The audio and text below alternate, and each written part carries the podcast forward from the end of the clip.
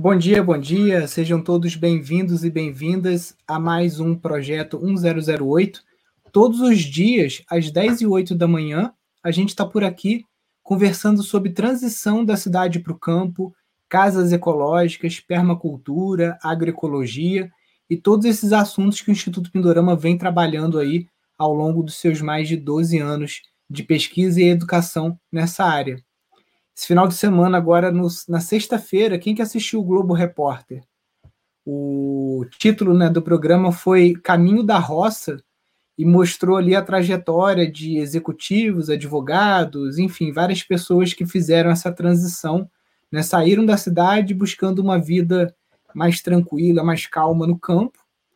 E uma coisa que eu achei interessante no programa, eu assisti a gravação, é que mostrou que sem empreendedorismo sem você conseguir desenvolver alguma forma de rendimento no campo que é apenas uma ilusão, né? Você vai passar umas férias no campo, mas depois você vai ter que voltar para a cidade, é, às vezes até quebrado, né? Então, gostei que o, o programa não romantizou a vida no campo.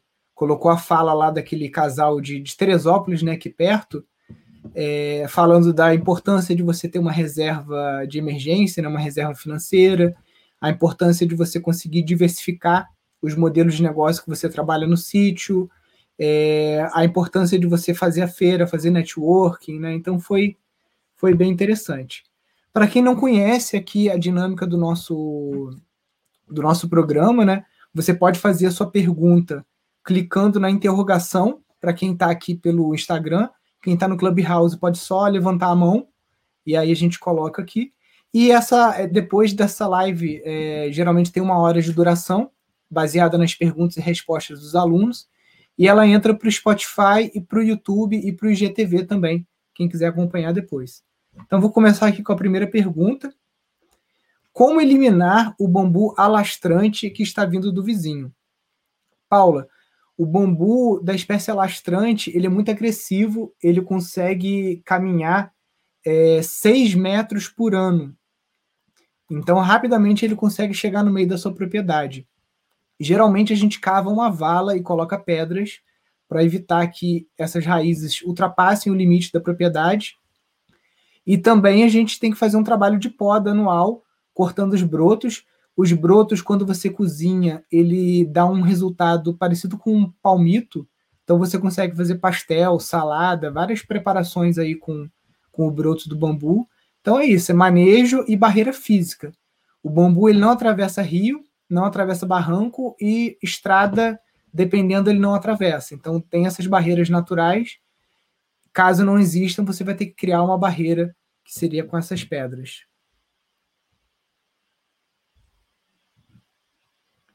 Bom, bom dia a todos. Pessoal que está aqui no Instagram também já aperta o aviãozinho aqui embaixo e vai clicando aí enviar, enviar e concluir para convidar 10 amigos aqui para a live. Entra lá.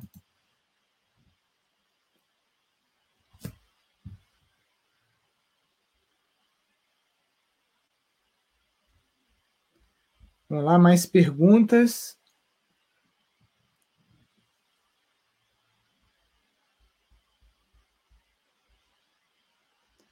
Ó, o Marcelo do Sítio dos Papiros, bom dia, boa semana. Valeu, Marcelo, para vocês aí também.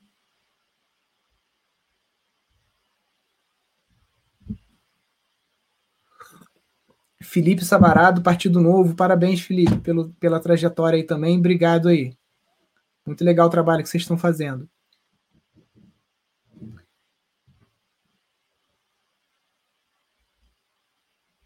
Vamos lá, pessoal, mais perguntas.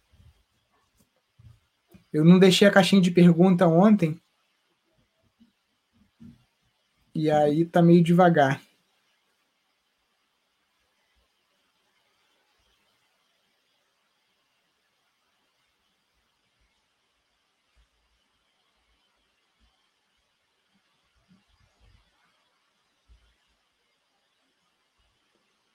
Perguntas, perguntas. Quem quiser também entrar no vídeo aqui, pode clicar no botão de solicitar, tá? E aí escreve aqui quero vídeo nos comentários. Bom dia, você tem conhecimento sobre o biodigestor com bombonas de 200 litros? Funciona? Então, funciona sim. Eu já vi em funcionamento, tanto em demonstração, tipo feira de ciências, quanto em outros locais também onde se fazia o uso. O volume é um pouco pequeno, né? Então, é, para você ter uma produção de biogás que seja justificável né, para você fazer o sistema, você vai precisar utilizar mais de uma bombona. E aí, para você conectar essas bombonas, vai ficar um pouco mais complexo. Então, o ideal é você trabalhar com o container IBC, que é um container que é descartado pela indústria. Ele tem um metro cúbico e é muito, é, vai ser muito mais fácil de você trabalhar. Inclusive, já até mostrei algumas vezes aqui. É, na internet vocês encontram aí o projeto, né? A gente não está aqui para para ficar escondendo nada, né? Eu vou botar aqui, ó, Solar Cities IBC Ó, deixa eu mostrar minha tela aqui, ó. Você encontra, tá em inglês aqui, mas tem, é, tem vários tutoriais. Não, não era isso aqui que eu queria entrar, não. É,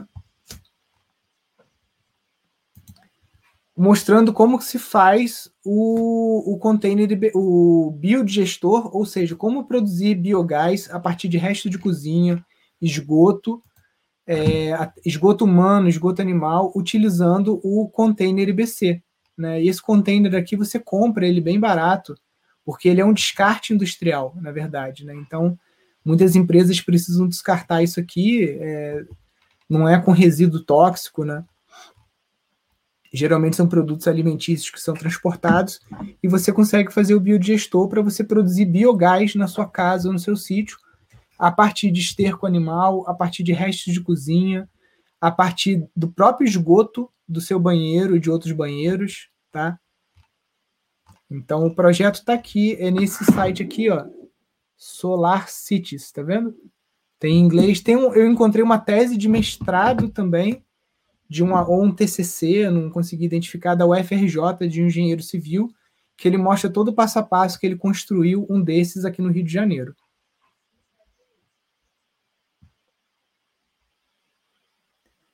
Nilson, você aconselha fazer fundação com rachão?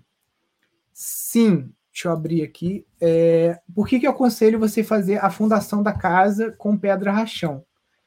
Porque a pedra rachão, é, diferente de você fazer um baldrame de concreto, ela vai justamente evitar que a umidade do solo suba, porque a pedra ela não tem capilar.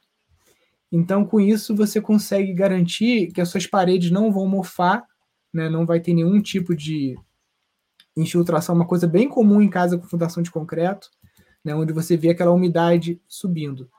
Se você quiser fazer retinho, assim como o Léo fez aqui, é só você usar uma tábua de guia. Então, essa tábua ela vai impedir né, que a, a parte pontiaguda da pedra fique para fora, então você sempre vai botando a parte reta para fora e vai ficando assim. E se você for construir com pau a pique, ou dependendo da técnica, você não precisa fazer esse nivelamento que foi feito aqui em cima, com a massa de cimento e areia. Você pode simplesmente fazer é, a sua edificação já as paredes direto em cima das pedras. No pau a pique dá para fazer assim, no Adobe você consegue fazer assim, no Hiperadobe você também consegue fazer, porque são técnicas que você não precisa nivelar a fundação para você começar tá? Então, é, a única técnica que você precisa estar tá com é, esse nivelamento de cimento aqui é o tijolo de solo cimento ou a taipa de pilão, né? Ou aqui no caso as losetas, que são os painéis de argamassa armado, que é o que a gente está usando para construir essa casa ecológica. Qual a indicação biológica quando cresce um pé de fumo no espaço para horta. Então, no, no, na verdade, pode ser que não seja uma indicação biológica, pode ser só uma semente mesmo, né? Porque o, o, a semente do fumo é muito pequenininha. Não sei se você já viu, né? Ela é uma coisinha assim pequena que vento, passarinho leva, né? Então, pode ser isso. Eu sei, eu não sei se ela é um indicador. Ah, é, nasceu fumo, tá nascendo fumo demais porque o solo tá com uma acidez ou tá com alguma coisa. vou pesquisar sobre isso, perguntar para o meu irmão também que tem o, mestrado em agricultura orgânica. É agrônomo, mas eu nunca, nas rodas de conversa, assim, nunca vi ninguém falar do fumo como indicador.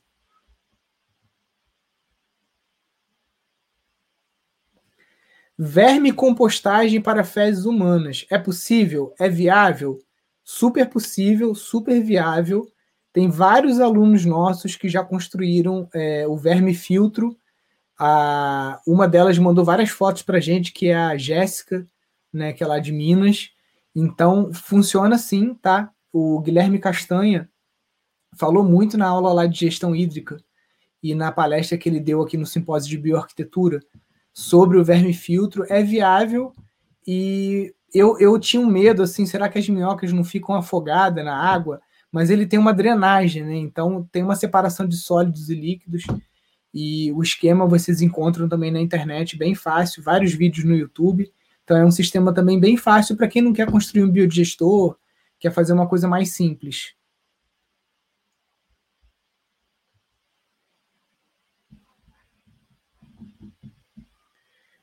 Bom dia, tenho um terreno de 6 mil metros, só que sofro com uma terra muito fraca.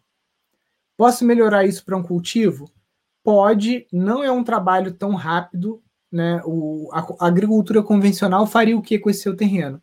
Faria cova, encheria essa cova de NPK, superfosfato, né, esse tipo de coisa, e aí você vai criar vegetais que vão ficar doentes e aí você vai precisar de pesticidas é, químicos, agrotóxicos e coisas para você conseguir manter a planta praticamente num, num, ambiente artificial, né? Que é um solo pobre que serve só de substrato para você colocar ali é, adubos hidrossolúveis, macronutrientes, micronutrientes.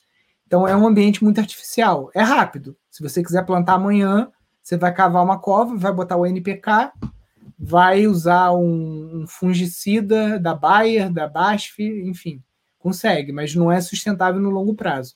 Então, no longo prazo, o que é sustentável? É antes de você pensar em cultivar alimentos nesse solo, você cultivar o solo.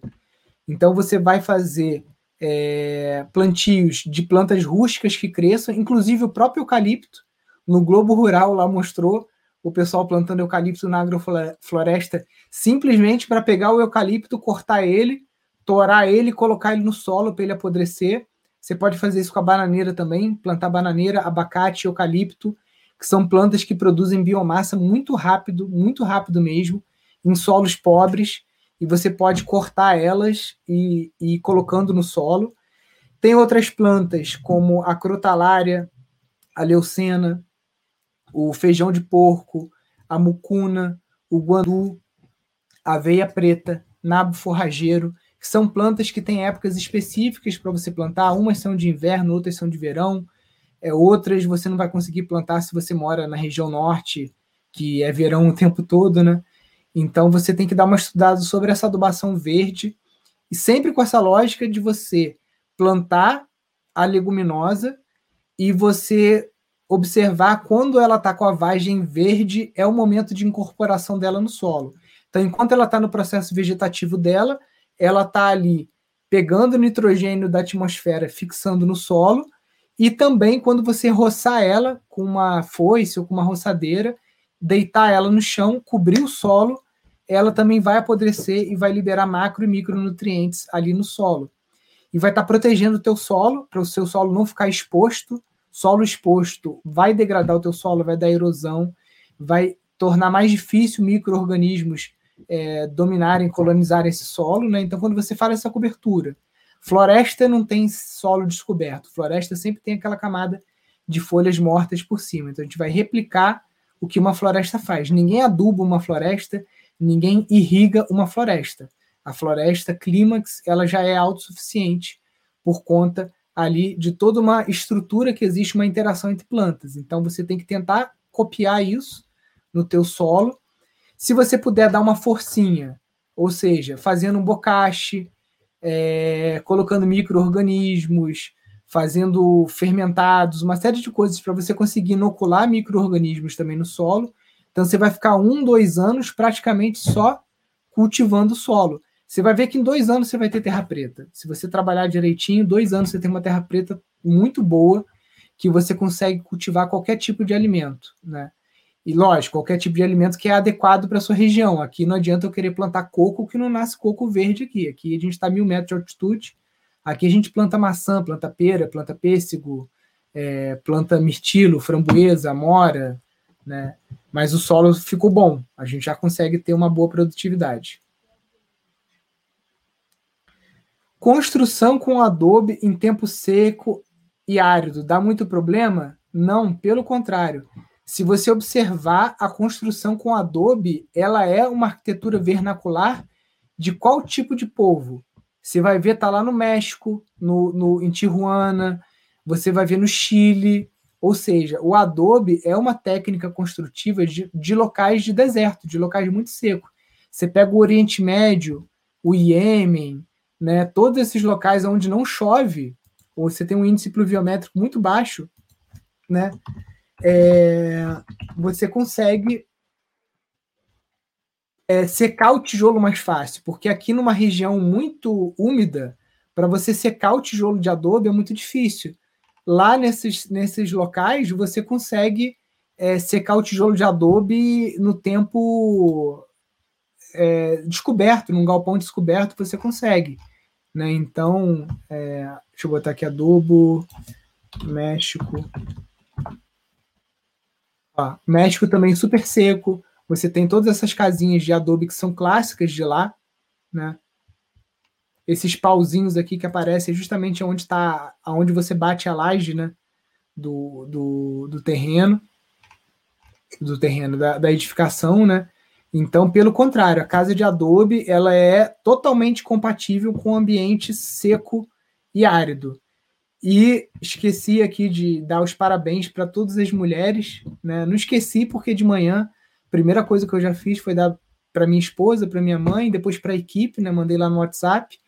E aqui no, no Instagram hoje, todos os posts que a gente vai fazer hoje são de alunas do Instituto Pindorama, que são mulheres incríveis, que constroem, enfim, que fazem várias coisas incríveis. Então, hoje acompanhe o nosso Instagram, porque a gente vai estar trazendo aí várias alunas que ou construíram uma casa sozinha, ou estão fundando ecovilas, ou estão fazendo agrofloresta, né? Então, nosso parabéns aí para todas as mulheres aí que são guerreiras aqui nesse Brasil.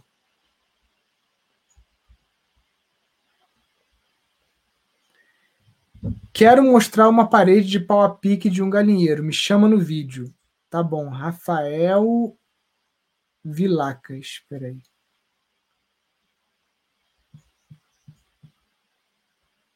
Ai, meu Deus. Espera aí.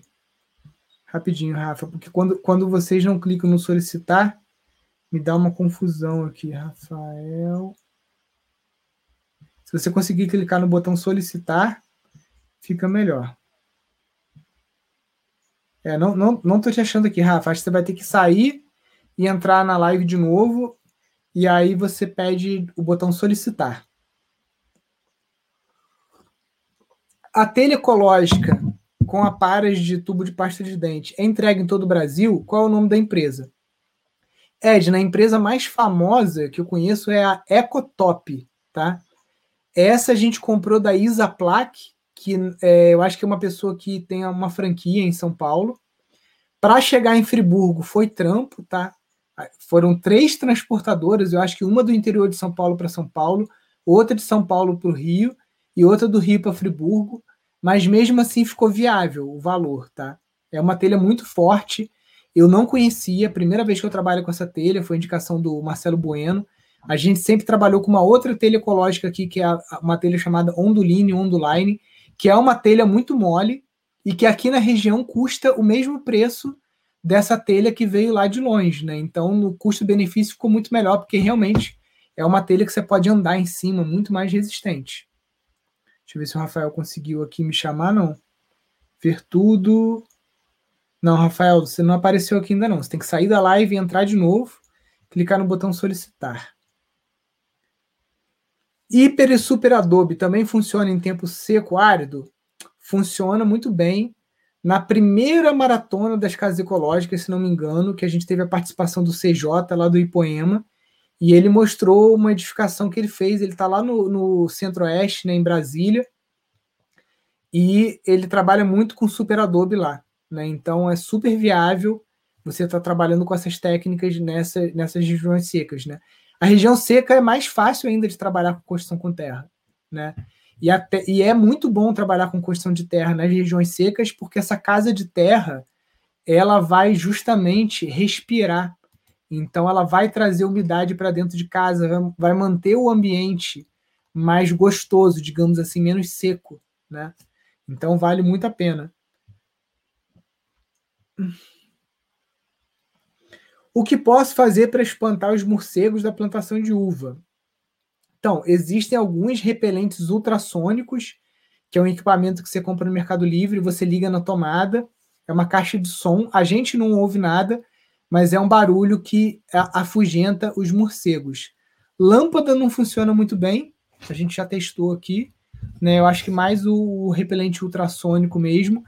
E dependendo do que é, né? Por exemplo, aqui, é, às vezes tem que ensacar. A gente ensaca as uvas, várias frutas nossas que os bichos não deixam em paz. A gente compra um saquinho de TNT, deixa eu mostrar para vocês aqui é, que é esses saquinhos tipo de lixeira de, de, de, carro. Né? Eu compro ele na cor branca, tá? Não compro dessas cores aqui que está mostrando. Compro esse aqui da cor branca e essa própria alcinha aqui a gente rasga ela, usa ela para amarrar né, no, na fruta. Aqui, por exemplo, figo, o pêssego e a ameixa, a gente só colhe sem ensacar. A, a goiaba também, dá muito bicho se a gente não ensacar com esse saquinho de TNT. Você pode usar um grampeador também para facilitar o seu trabalho, tá? E é isso, gente. Vida na roça é trampo, não tem facilidade, né? Você quer comer a fruta, você tem que proteger ela, tem que ensacar, não tem jeito. Ó, a Marli está pedindo para repetir a tinta ecológica que ela quer passar no quarto das crianças. Então, Marli, melhor coisa, porque a tinta souvenir, qualquer tinta dessas, sem cheiro que eles falam, pode não ter cheiro, mas ela tem compostos voláteis orgânicos que são nocivos para a saúde, podem dar dor de cabeça, náusea, uma série de coisas. E não tem por que a gente usar essas tintas dentro de casa. São tintas químicas. A gente está convidando é, é, poluição atmosférica para dentro da nossa casa. Então, como fazer uma gel tinta? Você vai comprar um saco de cal para pintura, pode ser um saco pequeno, é muito barato. Você vai misturar esse cal com água, vai diluindo ele, vai diluindo. Fica uma tinta não muito aguada, ela tem que ficar um, um tipo entre mingau e um achocolatado, digamos assim. Não fica nem muito aguado, né? Mas também não fica tão grosso quanto um mingau. É um pouco mais leve do que isso. Então você vai fazer como se você fosse caiar uma casa, água com cal. E aí você pega uma tinta é, de barranco, né, aquelas tintas mais alaranjadas, avermelhadas, amareladas, você pode peneirar com uma peneira de cozinha, né? E vai misturando. E você vai colocar um pouco de cola branca, tá? A cola branca ela usa como um fixador para se alguém esbarrar na parede, a tinta não sair na sua blusa, né? Então, basicamente é isso. A cola PVA é muito pouco que vai, então ela não tem, apesar de ser um produto químico também, ela não tem esses compostos tão nocivos quanto o que eles colocam nessas tintas sem cheiro, né? Vamos lá. Nova Friburgo é trópico úmido ou seco? Friburgo é úmido, tá? Aqui a umidade relativa do ar o ano inteiro praticamente é acima de 80%, sendo que no mês de setembro pode cair para 60%. O mínimo que eu já vi aqui, se o meu leitor estava correto, foi 40%. Mas eu acredito até que estava errado o leitor. Tem que ver pela, pelos sites meteorológicos mesmo, que tem equipamentos mais confiáveis, né? Mas aqui é um clima que a gente chama de tropical de altitude, né? Ele é mais temperado, temperatura média aqui do ano é 18 graus, é, no inverno chega a 5, pode chegar perto de zero, no verão não passa de 28, né? Então é o que a gente chama é clima tropical de altitude. Mas, por exemplo, se fosse um clima, um clima de altitude seco, eu não teria dificuldade aqui com uva, com tomate, eu tenho. Aqui a uva só sai se a gente colocar plástico por cima, não deixar pegar chuva demais. Tem que colocar calda bordaleza, algum fungicida orgânico, né? Então tem umidade sim. No curso vocês apresentam todos os fornecedores no Brasil? A gente ainda está fazendo esse levantamento, mas a ideia sim é no curso a gente apresentar fornecedores que entregam em vários locais ou fornecedores por região, né? Nem tudo a gente vai conseguir localizar, tá? É impossível. O Brasil é, é do tamanho de um continente. Não tem como a gente é, descobrir um fornecedor em cada estado de tudo. Mas a gente vai concentrar em fornecedores que entregam em vários locais e que seja ainda um preço viável, né? Por exemplo, o Marcelo conseguiu levar dessa telha ecológica lá para Manaus, né? Para o norte, para construir uma tribo, um esquema lá. E mesmo assim chegou lá num valor viável, né? Então é, a gente vai fazer essa pesquisa para vocês e vai colocar lá no curso online de casas ecológicas. Como eu faço para financiar o curso de construção ecológica pela Provi? Então, Paulo, você pode pedir o link é, no nosso direct que o pessoal vai te mandar, mas basicamente, deixa eu ver aqui, ó, login. Okay. Login.provi.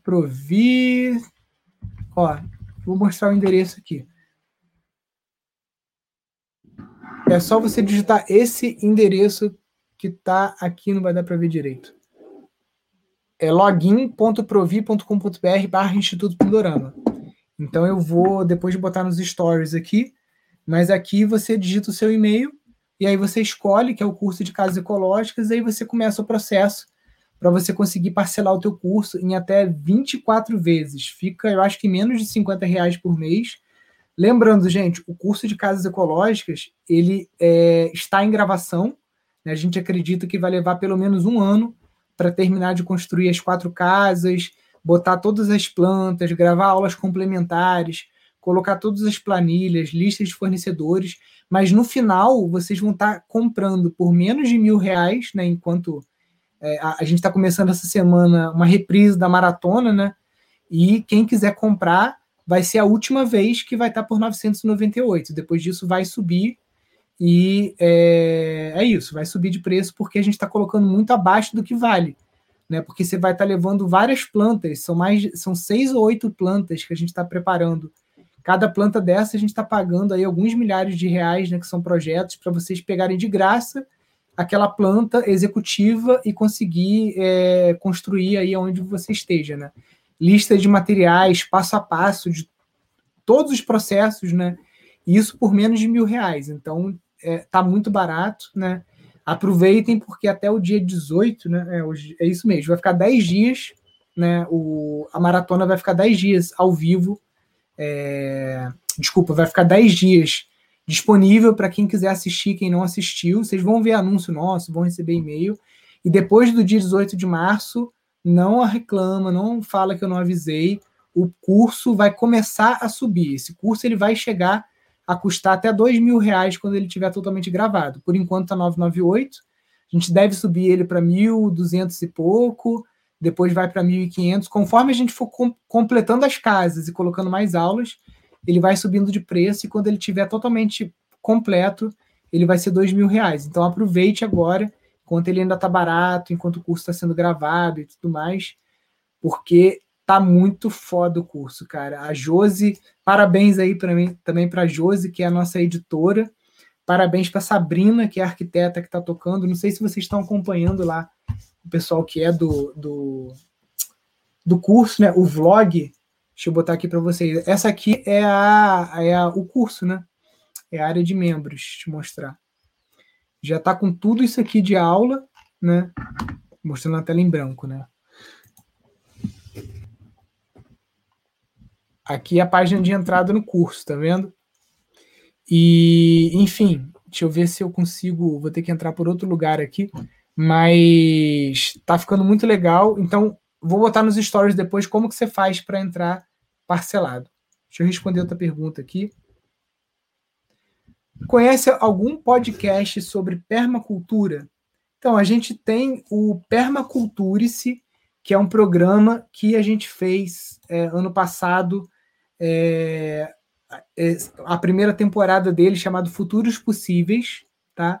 A gente fez cinco episódios, faltam dois para a gente terminar, mas aí minha esposa ficou grávida, a gente começou a ter alguns atropelos aqui, não conseguiu gravar os dois últimos episódios. Está lá no YouTube e está no é, Spotify, Apple Podcast, também está por lá. Essa live aqui também fica todo dia no, no Spotify, tá? E a gente vai voltar esse ano com o Permaculturice, né? O Permaculturice, para quem não acompanhou, pode entrar lá no YouTube ou no Spotify. Ele é um debate sobre um tema, então a gente falou sobre espaço construído, tecnologias apropriadas, economia, governança, enfim. A gente pega os assuntos da permacultura e fica uma hora dando dicas, falando sobre esses assuntos. E esse ano a gente vai fazer de novo, né? Estamos só esperando minha filha nascer, que já tá nasce, não nasce, nasce, não nasce. E a gente vai voltar com esse podcast e tá muito legal, gente. Quem não assistiu Permacultura, se entra lá no YouTube, várias discussões interessantes, tá muito, muito foda mesmo o, o curso. Tô abrindo aqui, ó.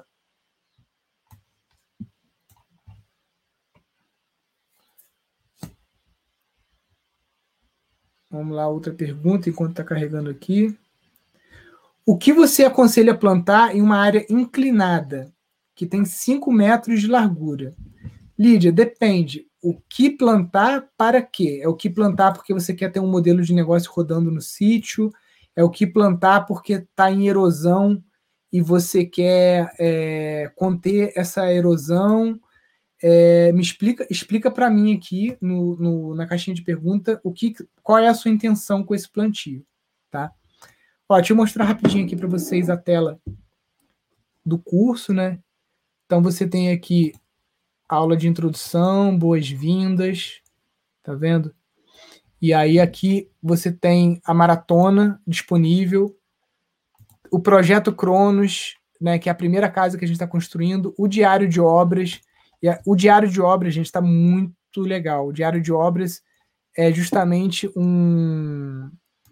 A gente grava todo dia e vai mostrando, né, o que está sendo feito na, na obra. E mostrando passo a passo, né? Isso aqui é uma cascagem, que é uma laje de baixo custo, né? Uma laje que é de baixo custo, baixo peso, que você consegue fazendo os pré-moldados sozinhos na sua casa, economiza 60% de, de ferro para fazer, né? Então, quem está tocando isso aqui é a Sabrina. Então tá, tipo assim, tá muito legal mesmo o diário de obras, o curso. Aproveitem porque é isso. É quase que o preço de uma assinatura de Netflix, né, para vocês terem um curso que ensina você a sair do aluguel, te ensina a construir para você alugar também, se você quiser construir vários chalezinhos, te ensina a você ter uma nova profissão, te ensina a você montar uma empreiteira, né, para você construir casas ecológicas. Todo mundo quer mão de obra para construir casa ecológica, mas ninguém sabe construir. Então, a gente já está com quase mil alunos nesse curso, né, graças a Deus. E é, a gente acredita que dentro desses mil alunos aí, pelo menos vão surgir umas 10 empreiteiras de casas ecológicas nos próximos dois anos. Então, para a gente já vai ser tipo assim, missão cumprida saber que em dois anos aí, com certeza, a gente vai ter pelo menos 10 é, pessoas construindo casas, e não precisa ser engenheiro ou arquiteto. Eu vi alguém perguntando aqui. Construção, você não precisa ter nenhum tipo de diploma para você construir. Você precisa ter CREA e CAL se você quiser fazer projetos, mas dentro da rede Pindorama tem vários arquitetos que têm essa cabeça de bioconstrução. Então lá dentro você pode fazer parcerias. Para quem não conhece, né, o site da Rede Pindorama, rede.pindorama.org.br, entra lá, faz o seu cadastro, você pode se cadastrar como banco de talentos, né? É, a sua mão de obra, você pode buscar voluntariado, você pode cadastrar o teu sítio, você pode cadastrar o seu terreno urbano aqui, se você quer fazer uma casa ecológica em mutirão. Enfim, é uma plataforma gratuita. A gente usa o parte do recurso da venda dos cursos, né? para estar tá fazendo essas ferramentas gratuitas para ajudar a fazer, né? Não é uma uma reforma agrária, como o pessoal fica falando, né? Mas a gente está conectando pessoas que têm sítios com pessoas que estão na cidade e querem morar em sítios, né? E tudo isso aqui são sítios cadastrados. Já tem mais de 200 sítios, né? Para vocês buscarem, ó, tem quatro sítios em Portugal, tem já é, sei lá quantos, são mais de 200 aqui no Brasil. Região Norte está começando a aparecer também, ó. Então, para quem não conhece, a rede Pindorama é uma forma de você estar tá fazendo parcerias para, é, se você tem um sítio abandonado ou que você não consegue tocar sozinho, você encontrar alunos que queiram te ajudar. É, se você é um bioconstrutor, um agrofloresteiro, você encontrar sítios para você trabalhar.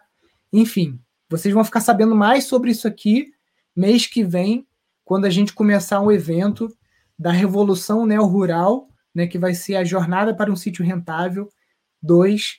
E a gente vai estar trabalhando muito em cima dessa Revolução Neo-Rural, vocês vão acompanhar. Porque é isso, gente.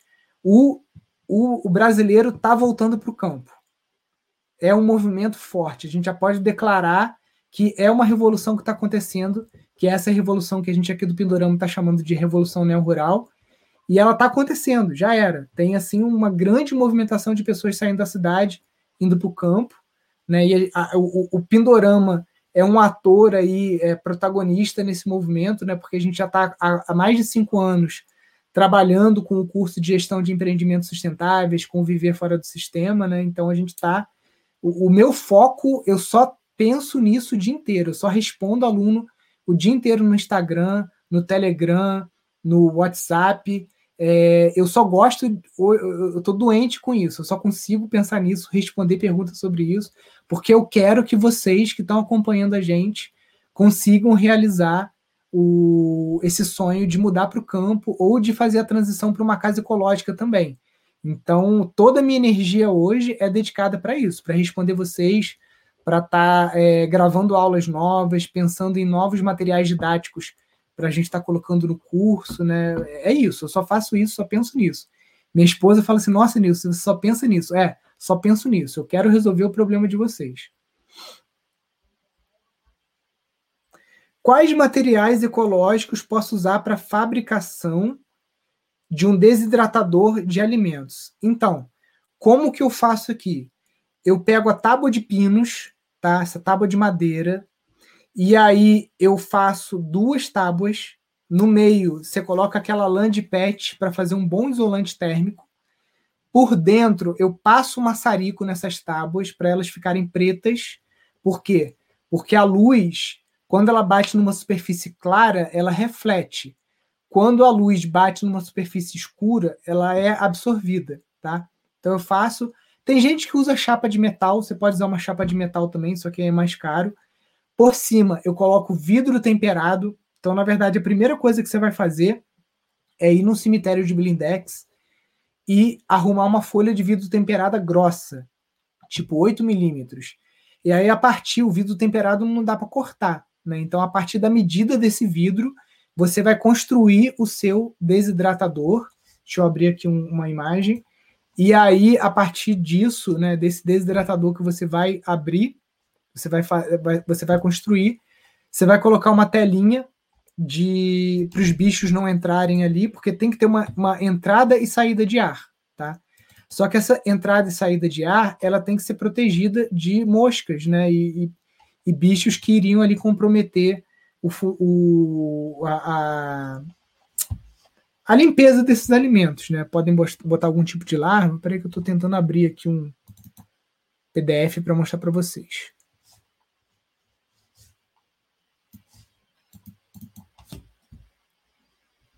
Ó, deixa eu ir lá para o final. Esse aqui é o nosso e-book. Tá à venda por R$ reais, tá? Tem um link aqui também no Instagram.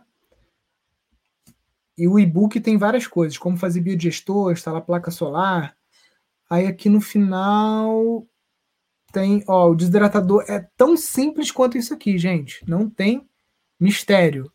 É uma caixa de madeira pintada de preta, inclinada para a direção do sol né, face norte para a gente aqui, Portugal face sul, que você vai colocar um vidro em cima, você vai fazer dois cortes para entrar o ar frio e sair o ar quente e úmido, porque você precisa tirar essa água do alimento, né?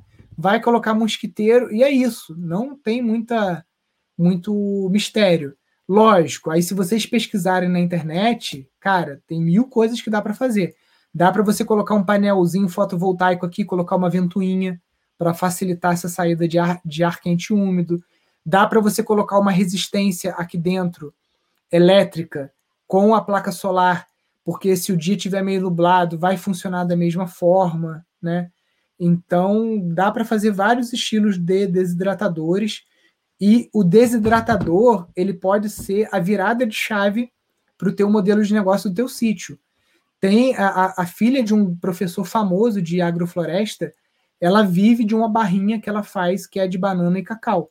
Então ela faz uma barrinha que é banana desidratada com polpa de cacau, né, o, o cacau fermentado e tudo mais, tipo chocolate.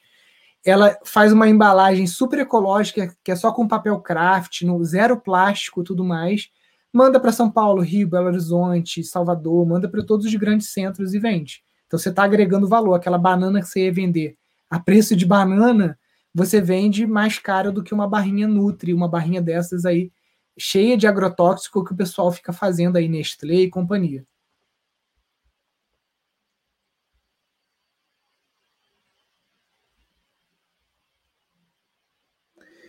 Bom dia, gostaria de saber se comprando o curso de vocês eu posso construir sozinho ou preciso de um arquiteto. Então, vamos lá. A gente no curso vai dar quatro plantas de tiny houses, que são pe pequenas casas, né? Que são casas mais voltadas para quem quer ter uma vida minimalista ou para quem quer é, alugar casas, tipo uma kitnet. É uma casa super funcional, porque se você está pensando em viver de renda, se o teu objetivo com o curso, por exemplo, é viver de renda, a kitnet, a tiny house, a casa pequena é o melhor custo-benefício. Porque se você construir uma casa de dois quartos, você não vai alugar ela tão mais caro do que se você construir uma kitnet. Então, o melhor custo-benefício é uma casa de até 35 metros quadrados. Então, a gente vai dar quatro plantas de é, tiny houses, casas ecológicas pequenas, micro casa, kitnet, como você queira chamar. E a gente também vai dar de bônus de presente para vocês, plantas feitas por arquitetos com toda a responsabilidade técnica é, de casas maiores, casas de dois, três quartos, com as técnicas que a gente está usando no curso. No curso a gente aborda vários tipos de técnica: casa de eucalipto, casa sustentável feita com painel de tijolo e laje pré-moldada, que é uma casa que você pode fazendo devagarinho. Todo final de semana você vai lá, faz um pedacinho da parede, faz um pedacinho do telhado. E aí, depois, sei lá, de meio ano, você tem as placas todas da casa montadas, é só você botar em pé e botar a laje em cima. A gente vai ensinar a fazer casa de adobe, é, pau a pique, taipa de pilão, enfim, a gente vai ensinar várias técnicas e vai dar essas plantas. Quando você for construir na sua cidade, se você for construir isso em área rural, um terreno que não pague PTU, você não precisa de arquiteto. Você já vai ter todas as plantas, todo o material descritivo, os vídeos mostrando passo a passo. Você não precisa de arquiteto nenhum, a não ser que você queira ter um arquiteto te acompanhando a sua obra. E eu recomendo, porque o investimento que você faz no arquiteto é 5% do valor total da obra. Sendo que um arquiteto estando presente na sua obra, acompanhando, você geralmente economiza 30% de desperdício. Então, vale a pena você ter. Mas não é necessário, não é obrigado.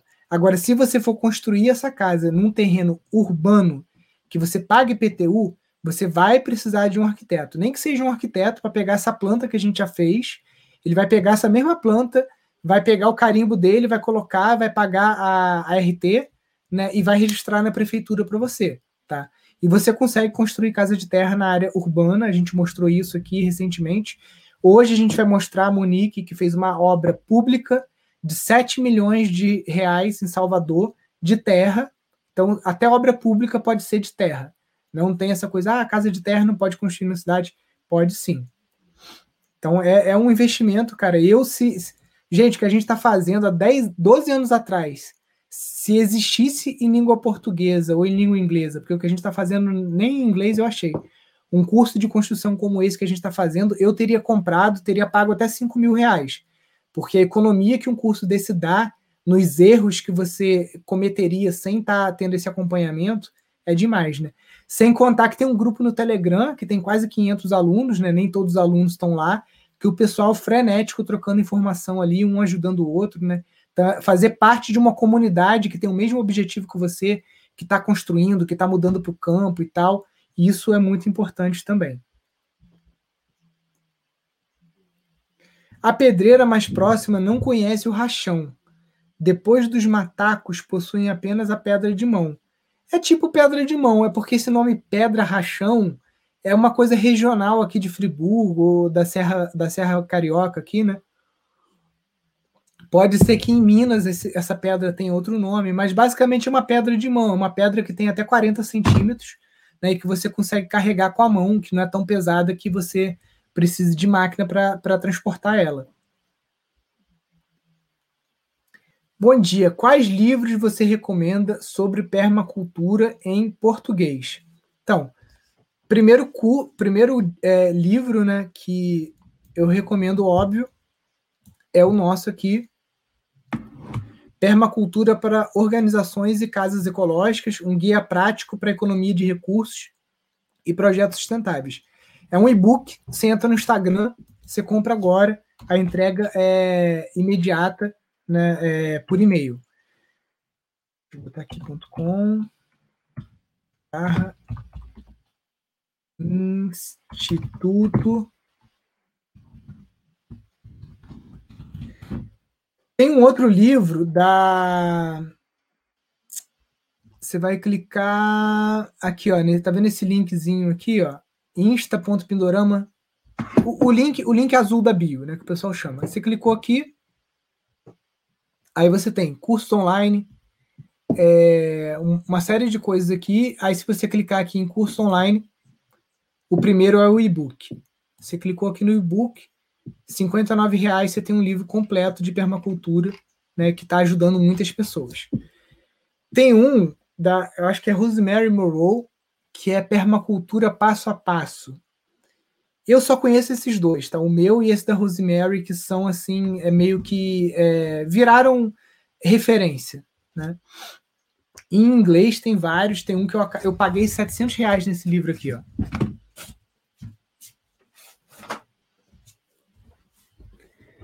que é o Retro Subúrbia, que é um livro que o David lançou há pouco tempo. Tem quantas páginas? 592 páginas, tá? Só que esse livro aqui, gente, está em inglês, é, um inglês australiano. Então, eu tenho, a, tem uma prima minha que é formada em letras, ela morou um ano na Austrália, então ela está meio que desmembrando esse livro aqui junto comigo e a gente está fazendo tipo um resumo desse livro e vai ser postado gratuitamente no nosso blog novo que está saindo. Deixa eu mostrar para vocês aqui. É o, é o, site do Pindorama, né? pindorama.org.br, né? É o pindorama.org.br. Só que por enquanto esse blog ele está numa uma outra pasta porque ele não está a gente não inaugurou o site, digamos, né? Mas se você entrar aqui já está funcionando, né? Ó. O nosso blog vai, novo vai ser tipo um portal com várias notícias, vários artigos, tá vendo? É, vídeos e tudo mais. E a gente vai fazer uma, uma série só sobre permacultura urbana. Então a gente está traduzindo esse livro aqui para português, escrevendo artigos, resumindo, tudo mais. E isso vai ser disponibilizado gratuitamente aqui no pindorama.org.br. Né? Se você entrar agora, não tá, isso aqui é só um site é, é o, a versão beta que está disponível só para a equipe do Instituto e para o web designer que está fazendo, né? Mas vão ter vários assuntos, né? A gente vai falar também sobre a questão de é, parentalidade ativa, né? Que é um assunto que a gente começou a tratar esse final de semana, pra, sobre parto humanizado, é, educação da criança, reeducação alimentar, educação infantil, viver fora do sistema, ecovilas, design de interiores ecológico, é, enfim.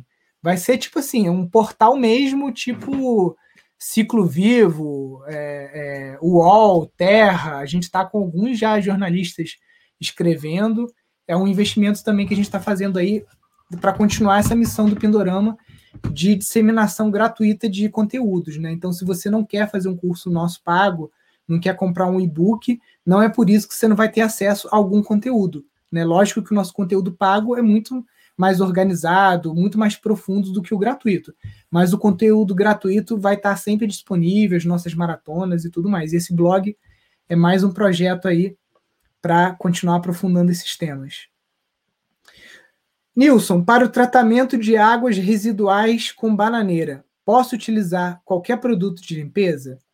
Olha, poder pode, mas não é bom, né? Tipo assim, você vai usar cloro, água sanitária, essas coisas, existem produtos alternativos que você mesmo pode fabricar, tá?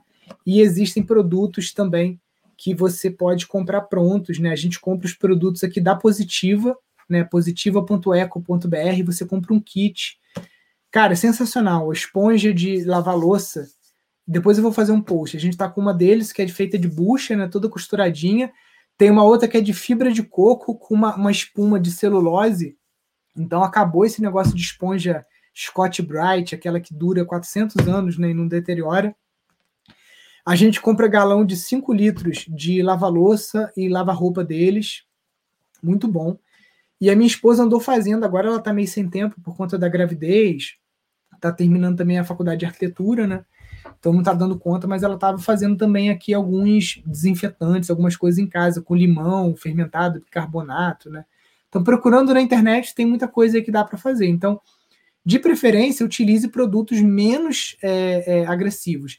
Se você quer passar uma água sanitária no vaso, você pega essa água sanitária, coloca ela na esponja e você passa no vaso. Não faz do jeito que o pessoal faz que que taca água sanitária, né, lava tudo, não, não é assim, entendeu? Porque senão você vai é, atrapalhar um pouco ali a, a, a, a, vida daquela bananeira, né? O Paulo pergunta: quais as vantagens de ter uma associação? Essa opção exclui algum modelo de negócios? Paulo, vamos lá. A associação ela é composta por cinco membros, pelo menos, tá? Então você tem que ter cinco pessoas que estão participando ativamente do projeto. Se você é servidor público, você não consegue abrir uma, uma associação, tá? Você não pode fazer parte da diretoria. Você pode ser membro associado, mas você não pode ser diretor, nada disso. Quais as vantagens? Você pode participar de editais por exemplo, o Ecomudança do Banco Itaú, que a gente já conseguiu pegar uma vez e a gente já ficou finalista é, outra vez também né, do, do Ecomudança. Você tem editais da Fundação Banco do Brasil, você tem edital do Fundação Natura, Boticário, enfim, tem um monte de edital. A gente acompanha os editais pelo site aqui, Dearo da Fernanda Dearo. Ela é especialista em captação de recurso para terceiro setor, para associações, né? E, e, pelo menos aqui no site dela é, tinha uma área que era só de editais, né? Era tipo assim, ó, mostrando os editais que estavam no ar, né? Não sei se ela mudou agora o, o site. Espera aí. Deixa eu voltar aqui. Então as vantagens são essas. Você tem isenção de impostos, né, como igreja.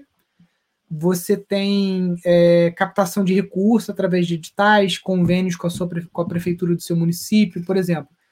Se você está fazendo compostagem, está tá coletando resíduo orgânico em, em grande escala na sua cidade e você está fazendo compostagem, pode ser que você consiga um título de utilidade pública e você possa estar tá fazendo um convênio com a prefeitura e você está recebendo uma, um valor, por exemplo, 10 mil reais por mês da prefeitura para estar tá fazendo esse trabalho.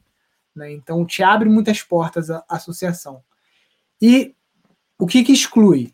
Né? Por exemplo, é, se você é diretor da associação, pode ser que você não consiga o seu título de produtor rural, por exemplo. Né? Produtor rural também tem acesso a taxas de juros muito baixas para pegar empréstimos tem acesso também a outros tipos de programas do governo a fundo perdido. Você tem acesso ao programa é, de apoio à agricultura familiar, né, o PRONAF. Então, é, mas aí você pode também, tipo assim, se você é o produtor rural, você pode fazer parte da associação, mas você não ser o diretor. Então dá para você fazer alguns esquemas, né? Esquema que eu falo não é nada ilegal, tá? É só usar a cabeça para você não excluir outro modelo de negócio, porque você quer ser diretor da associação, mas você quer ser produtor rural também, e você quer abrir um MEI, aí não dá, você vai ter que escolher alguma coisa. Mas se você tem um grupo de pessoas com você trabalhando, uma pessoa abre um MEI no nome dela. Então, se você precisa vender uma geleia para um mercado que te exige nota fiscal, alguma coisa, você vai emitir a nota fiscal, às vezes, no nome da sua esposa, que abriu um e-mail, entendeu? Então, você tem como fazer dois, três modelos de negócio, você tem como ter um CNPJ de associação, um CNPJ de MEI, um, um CNPJ de produtor rural, se você conta com um grupo de apoio, uma família, alguém ali que está ali para te ajudar, para você conseguir estar é, tá jogando em vários times ao mesmo tempo ali, né? Porque cada time tem uma vantagem.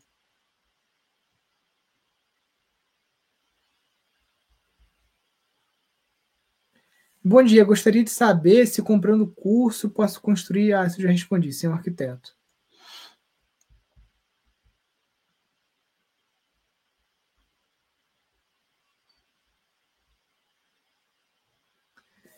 Existe algum problema de plantar bambu na divisa do vizinho, aonde tem um muro de arrimo? Então, depende do bambu, porque se você plantar muito perto, o bambu ele pode arrebentar o muro, tá?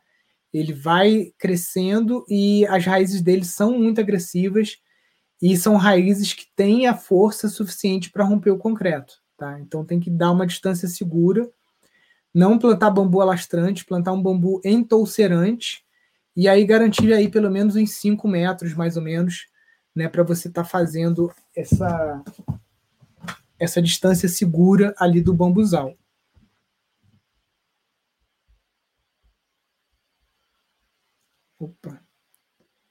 Onde posso obter informações de restauro de casas de Adobe? Belinda, você sabe que existe uma formação, né? Minha esposa fez, eu acho que quatro períodos de, do curso de, de restauro de patrimônio, né? Tombado pelo IFAM na UFRJ. Então existe um curso mesmo, uma graduação, né? É, no nosso curso online de casas ecológicas, a gente vai abordar todo o processo do Adobe, manufatura, reboco, né? Então pode ser aí uma, uma via mais barata para você, né? O curso online de construção de casas ecológicas.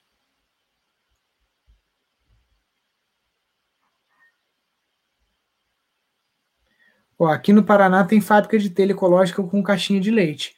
Wanda, só que essa telha ecológica de caixinha de leite, ela não é tão boa quanto a feita com tubo de pasta de dente, tá? O Marcelo teve problema com ela. Ela vai ficando mole depois, vai dando goteira. Comprando o curso, no fim tem certificado? Tem sim, tá? Tem certificado do Instituto Pindorama e a gente está fazendo convênio com uma universidade federal para ver se a gente consegue também colocar a chancela deles no certificado.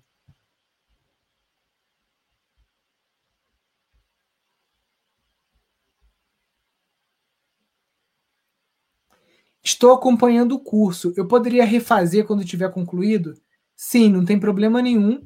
Né? Por enquanto, o curso está como acesso vitalício. Né? Você tem uma senha no Hotmart que você pode usar o tempo que for necessário. Tem muita gente que bota limite no curso, né, de dois, três anos, mas a gente não está colocando limite nos nossos cursos. Ele é vitalício, tá? Você comprou uma vez, então se você pegar o curso de, de gestão de empreendimentos sustentáveis, então, né, se você pegar o valor dele e ver o número de aulas que a gente coloca e que a gente está colocando, né? A gente agora colocou produção de é, conservas, geleias e molhos.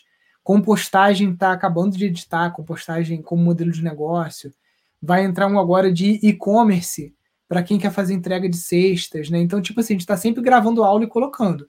Se você colocar isso na ponta do lápis, né, que você vai ficar, sei lá, 10 anos assistindo aula, a mensalidade é R$1,99, sei lá, fica mais barato do que a Netflix. Então vale muito a pena.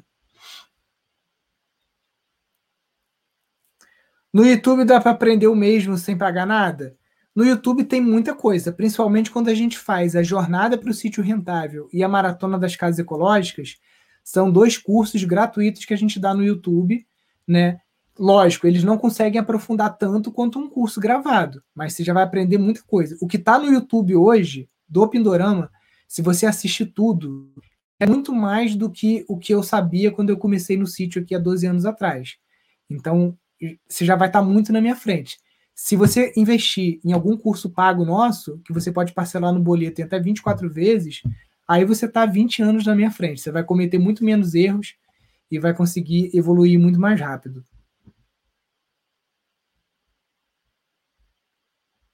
Ah. Precisa de autorização da prefeitura para construir uma casa ecológica na área rural? Não.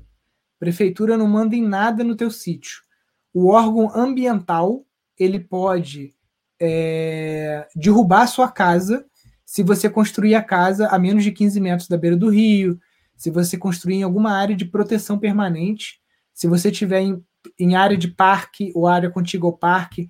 Então, mais, mais do que preocupado com a prefeitura, que a prefeitura não manda em nada dentro do teu sítio, você tem que se preocupar é com o INEA, com o IBAMA, com esses órgãos ambientais, se informar se aonde você está querendo construir, se pode, tá? Mas não é a prefeitura que você tem que consultar. Consulta aí é, um engenheiro agrônomo sabe disso, um topógrafo sabe disso também. É, faça o seu CAR, seu cadastro ambiental rural, porque o, o, cadastro ambiental rural ele já mostra onde você pode construir. E aí, com aquilo ali, você pode construir feliz da vida, não tem que fazer nada com prefeitura. Prefeitura só em terreno que paga IPTU. Se você paga ITR, não tem nada a ver. Ó, nossa vizinha aqui, Ana Clara Tartari. Valeu, Nilson e galera. Em breve estaremos aí no Pindorama. Vem sim, vem fazer uma visita aí. Também quero lá em Salinas ver o trabalho de vocês, sabendo que vocês estão bombando aí com, com os orgânicos. Pergunta: num terreno íngreme, o ideal é iniciar o SAF pela parte inferior ou superior do terreno? Ótima pergunta, excelente pergunta. Se o terreno está dando sinais de erosão, se você já está vendo a terra sendo cavada e tudo mais, eu começaria pela parte de cima, pelo terço superior do morro. Porque a parte de baixo é uma parte é, aonde não vai acontecer tanta erosão quanto em cima. Então, se você começar por cima, você já vai começar a acumular água dentro do teu lençol freático, porque as raízes das plantas vão criando microcanos que vão fazendo com que a chuva, ao invés de bater no morro e escorrer essa chuva ela vai percolando muito mais devagarzinho, vai abastecendo o teu lençol freático que está lá embaixo. Então, começa por cima, né? É a, a, a, prática que a Embrapa também aconselha no manual, como é que é? Manual de recuperação de nascente, manual de recuperação de nascente. Deixa eu ver aqui. Tem vários aqui no, no Google, mas eu tava, deixa eu ver se eu acho o da Embrapa.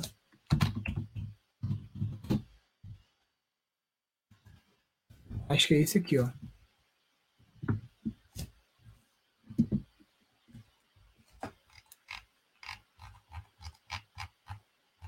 Ó, aqui mostra até isso que eu estava falando, deixa eu ver.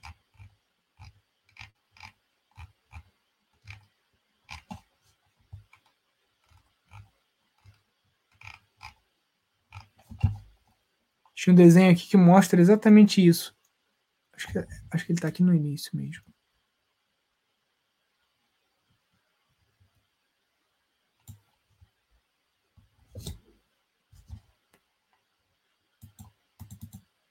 Ó. Aqui como que são abastecidos os lençóis freáticos, né? Mas tem um desenho, não sei se é esse manual, acho que não é esse manual que não, é outro manual, que é Embrapa, cara. A Embrapa é foda, eles têm um milhão de, de, de manuais, né? Deixa eu ver se é esse aqui. É esse aqui. Recuperação de propriedades rurais de Machadinho, Rio Grande do Sul. Acho que não tá. Ah, tá. É porque ele tá, tá abrindo aqui, ó.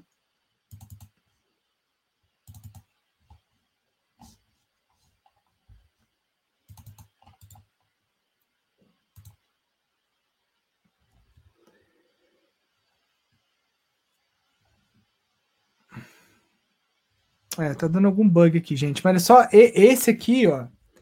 Recuperação e proteção de nascentes em propriedades rurais de Machadinho. Bem legal também, eu já li esse manual. Tem dicas excelentes. E nesse manual fala sobre primeiro recuperar o terço, né, que é, é mais óbvio, o terço superior do morro. Vamos lá.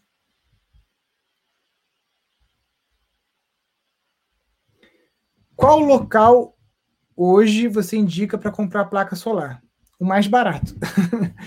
Faz a pesquisa, porque hoje em dia as placas coreanas estão com 25 anos de garantia, então já acabou aquela época que, ah, não, só placa alemã ou a placa americana é boa. Não, hoje todas as placas estão muito boas. Né? Eu locais para você pesquisar. Ó, deixa eu abrir minha tela aqui, ó. Tem anel solar, tá? Que é uma empresa lá de BH que é, tem painéis. Você vai ter que correr preço, tá? Neo Solar é uma. Tem a Solar Brasil.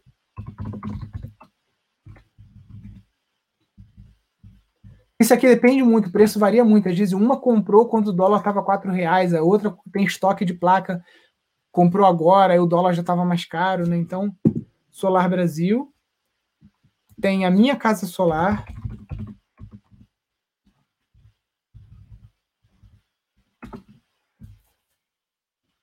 Não, peraí.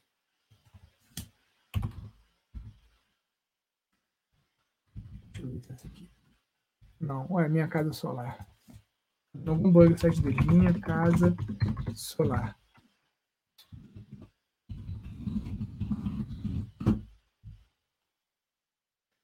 Minha casa solar, não.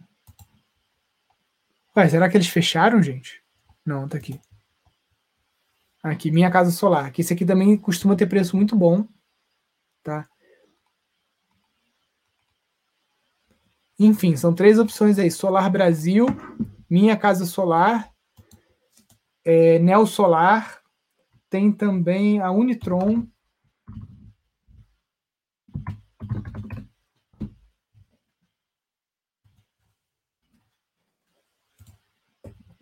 Cadê aqui Unitron? Essa aqui, ó. Unitron também. E, lógico, Mercado Livre. Vai no Mercado Livre também né, e dá uma, dá uma olhadinha por lá. É, dá uma olhada na garantia da placa. Né? Se tem 25 anos de garantia, aí é uma placa que vai durar aí seus 40, 50 anos tranquilamente. Né? É, isso aqui é um papo à parte. Vou ver se eu faço uma live só sobre energia solar. Chamo até algum. Vou ver se eu chamo o Marcelo Bueno ou mais alguém para conversar, porque é assunto para uma hora. Porque tem que saber se você vai querer usar inversor conectado à rede ou desconectado da rede. É, por exemplo, local que falta muita energia, aonde falta muita energia, como aqui no Instituto, vale a pena você ter algumas baterias. Então, você tem um sistema híbrido, que é um sistema que vende energia para a rede, mas que também tem um backup, tem um no-break. Né? Então, isso, isso aí é assunto para mais de uma hora. Vale a pena? Vale a pena. Agora, se você investir num sistema que vende energia para a rede, é, você vai ficar quatro anos pagando, digamos assim, a sua conta de luz, e depois você vai ficar 21 anos usando aquele equipamento, tendo energia de graça, né? só pagando a taxa mínima, que é em torno de 30 reais. Então, acho que vale muito a pena ainda investir. Se passar o imposto que o Bolsonaro está querendo aprovar lá, para cobrar pela transmissão, vai continuar valendo a pena? Vai continuar valendo a pena. Só vai aumentar um pouquinho o tempo de retorno do investimento, que hoje é de quatro anos, com o imposto novo, se entrar, vai para seis anos. Mesmo assim, você vai estar tá usando 19 anos o equipamento de graça, né, ao invés de, de 21. Mas é isso, são dois aninhos só de diferença, vale muito a pena.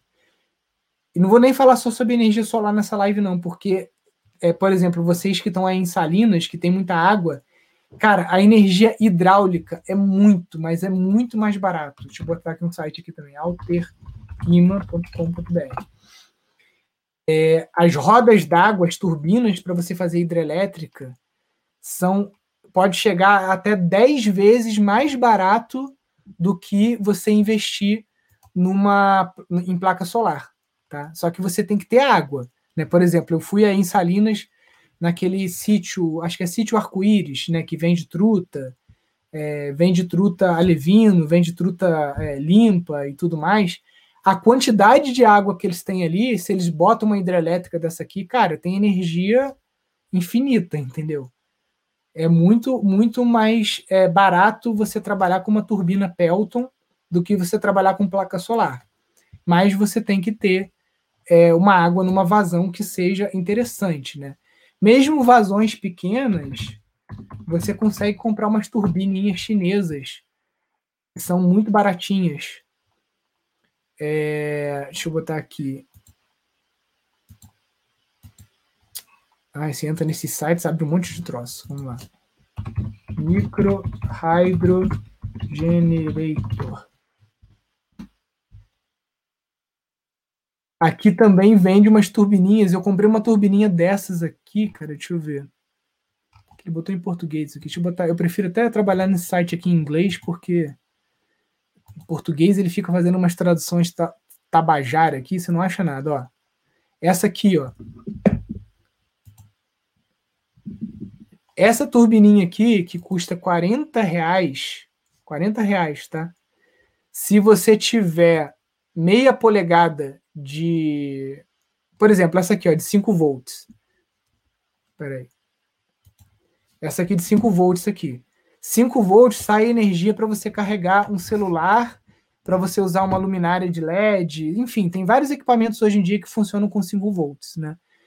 Um, um pouquinho, um mijinho de água passando aqui já produz 5 volts. 12 volts, você já consegue, é, por exemplo, a, botar uma geladeira para funcionar. 80 volts, você já consegue aí a estar tá funcionando, sei lá, até uma coisa liquidificador, geladeira, um monte de coisa, né? Você consegue carregar um inverso maior. E, cara, é isso, custa a de 80 volts, deixa eu ver quanto que custa. 39 também. É muito barato. Aqui os preços. Então, se você tem água por gravidade vindo de, de muito alto, é muito mais barato investir numa turbina. Pois é, estamos avali avaliando a hidráulica também, mas o sítio principal está longe do nosso terreno e nossa nascente não tem tanta energia, o rio principal. É, placa solar também é isso, vai custar cinco vezes mais caro, mas vamos colocar o seguinte, em tempo de, de retorno, né? Se um sistema fotovoltaico você vai ficar usando 25 anos e vai pagar o investimento em quatro anos, a, a turbina hidráulica você paga em um ano o, investimento, entendeu? Então é, é, isso, ele é muito mais rápido o, o teu retorno. Você vai gastar, sei lá, às vezes 10 mil numa hidrelétrica gigantesca que vai suprir energia para cinco casas. Pô, olha aí, você tem energia para chuveiro elétrico, para tudo que você imaginar com uma hidrelétrica. Né? O pessoal que comprou o terreno aqui do lado para fazer a Ecovila deu essa sorte. Lá já tem uma represa e tem uma hidrelétrica, só está sem a, a, a, parte elétrica, eles vão ter que comprar de novo, né? Mais de 50 mil watts. Então dá para 10 casas serem alimentadas pela hidrelétrica que tem aqui no terreno do lado, né? Vale super a pena. Show, pessoal. Já demos uma hora de live aqui. Deixa eu ir embora porque já tem uns três dias que a mulher tá com contração aqui. Vai, não volta, vai, não volta. A gente nunca sabe se é a hora. Então a gente vai agora fazer uma caminhadinha de 5 quilômetros, que é a nossa enfermeira obstetra Maraísa. Meus parabéns. Ô mulher foda, cara. A mulher tirou todos os nossos vários mitos que, que a gente acredita, né, que levam a uma cesárea, circular de cordão, não sei o que. Cara, várias coisas, a mulher quebrou tudo. Já acompanhou mais de 600 partos. A doutora Ana Carolina Abirrâmia também, que está acompanhando a gente, já acompanhou, sei lá, mais de mil partos. E várias mentiras que contam para a gente aí, né, que forçam a mulher a fazer um, uma cirurgia, é tudo falcatrua, gente. Tudo para conveniência do médico que está ali querendo fazer a cirurgia em uma hora, não quer ficar acompanhando o trabalho de parto da, da mulher, né? Então, vamos ver. Eu acho que dessa semana não passa, não, porque as contrações estão cada vez aumentando mais, né? Vamos ver. Escada. É isso aí, cara. Começou domingo passado, dom... há uma semana atrás, começou. Teve uma hora de contração, já dilatou 3 centímetros. Tem uma semana que ela tá com 3 centímetros de dilatação e acompanhando o, o processo aí né, com a com a Maraísa. Gente, acompanhem lá o Família Pindorama, que é o outro arroba que a gente abriu, que lá a gente vai estar tá falando sobre esses assuntos. E em breve a Maraísa vai estar tá lançando o, a semana dela gratuita sobre o método que ela desenvolveu já há anos, que é o Todo Sentido Maternidade Ativa. Ela já tem, cara, livrinho, tudo pronto, cara, maravilha. Para vocês que são doulas, né, que que querem obter mais conhecimento vindo de uma fonte, de uma pessoa que tem pós-graduação em obstetrícia tudo mais, né? Tá sensacional o conteúdo que a gente está ajudando ela aí a, a, a, produzir. Show, pessoal? Então fiquem com Deus. Até amanhã, às 10 e 8 de novo aí. Lembre de compartilhar essa live aqui com os amigos, clica no aviãozinho, compartilha, lá no YouTube também, no Spotify também. Show, pessoal? Fiquem com Deus, um grande abraço, valeu, tchau, tchau.